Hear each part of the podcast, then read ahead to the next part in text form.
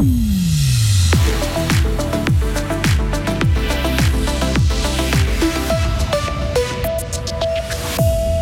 L'accord historique sur la biodiversité de la COP 15 est bien, mais on aurait pu mieux faire selon ProNatura Fribourg. Plus de peur que de mal à Farvani suite à l'incendie d'un immeuble. Et puis à l'approche de Noël, ce n'est pas toujours simple de choisir le sapin idéal. Le ciel est bien dégagé pour cette soirée de lundi. Demain, le temps sera ensoleillé et doux. On fait le point sur la météo après le journal, un journal présenté par Lauriane Schott. Bonsoir Lauriane. Bonsoir Mauricio, bonsoir à toutes et à tous. Accord historique sur la biodiversité. Les 190 pays présents à la COP 15 de Montréal se sont engagés aujourd'hui à protéger 30% de la surface de la Terre d'ici 2030. Un accord qui doit permettre d'enrayer la destruction de la biodiversité. Il aura fallu au total 4 ans de négociations et 10 jours de sommet pour parvenir à ce texte.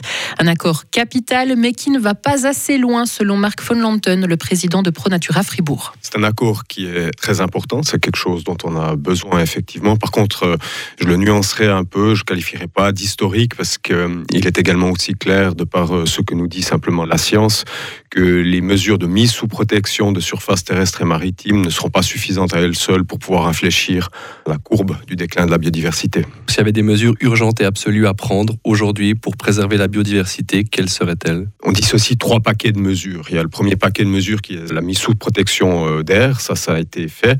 Et puis il y a encore deux autres paquets de mesures. Le premier, c'est les mesures qui visent à transformer notre système de production.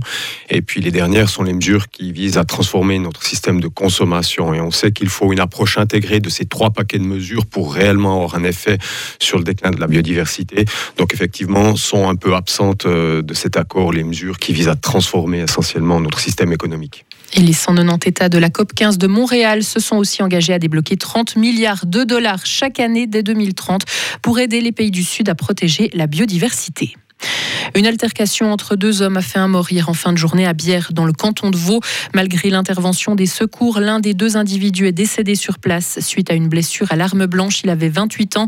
L'auteur présumé a été interpellé. Une enquête a été ouverte. Conforama face à la justice suisse pour avoir pratiqué de faux rabais. Lors d'actions, la chaîne de magasins aurait indiqué de faux prix de base avant réduction. Donc, c'est la Fédération romande des consommateurs qui a dénoncé cette pratique et porté plainte en avril 2019. Le procès a débuté ce matin à Lausanne. Il a été ajourné à une date ultérieure car des pièces à conviction ont été déposées tardivement. Les cas de grippe sont en forte hausse en Suisse. Leur nombre a doublé dans la semaine du 3 au 12 décembre, selon les chiffres de l'Office fédéral de la santé publique. La progression est particulièrement importante dans les cantons d'Argovie, de Bâle, de Soleure, des Grisons et du Tessin.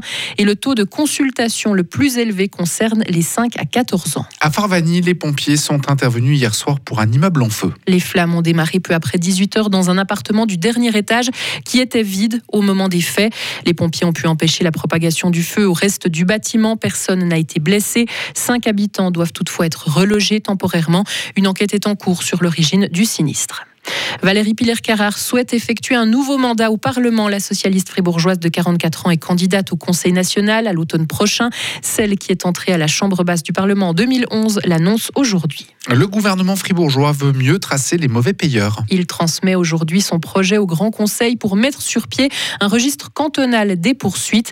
Il ne sera désormais plus possible de déménager et changer de district pour obtenir un extrait des poursuites vierges, comme c'est le cas aujourd'hui. Le numéro AVS servira d'identification pour obtenir un extrait. Le canton de Fribourg concrétise ainsi une motion qui avait été acceptée en 2021 par le Grand Conseil.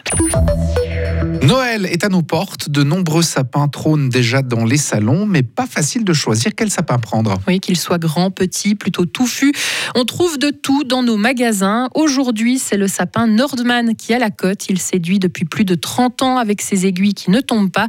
Jean-Jacques Funfschilling est agriculteur spécialisé en production de sapins de Noël dans la broie fribourgeoise. Alors, sapin Nordman, c'est un forestier qui a donné ce nom quand il était en Géorgie. Puis il a pris ça comme sapin pour la forêt. Chez nous, c'est pas permis. C'est une variété étrangère. On peut pas la planter dans la forêt.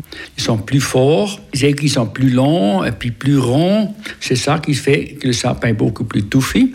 Par contre, il y a aussi des autres variétés. Il y a des sapins qui s'appellent Pungens Glauca. C'est le blautonné, ça veut dire sapin bleu. Ou bien aussi l'épicéa, le sapin traditionnel de notre forêt. Il y a toujours des gens qui disent Je veux un sapin de chez nous, puis fini terminé, je le garde seulement deux, trois jours, puis ça va. Ou bien aussi le sapin blanc, qui est aussi de nos forêts. Et puis sachez qu'il faut entre 8 et 10 ans de pouce pour obtenir un sapin de 1,50 m à 2 mètres de haut. Retrouvez toute l'info sur frappe et frappe.ch.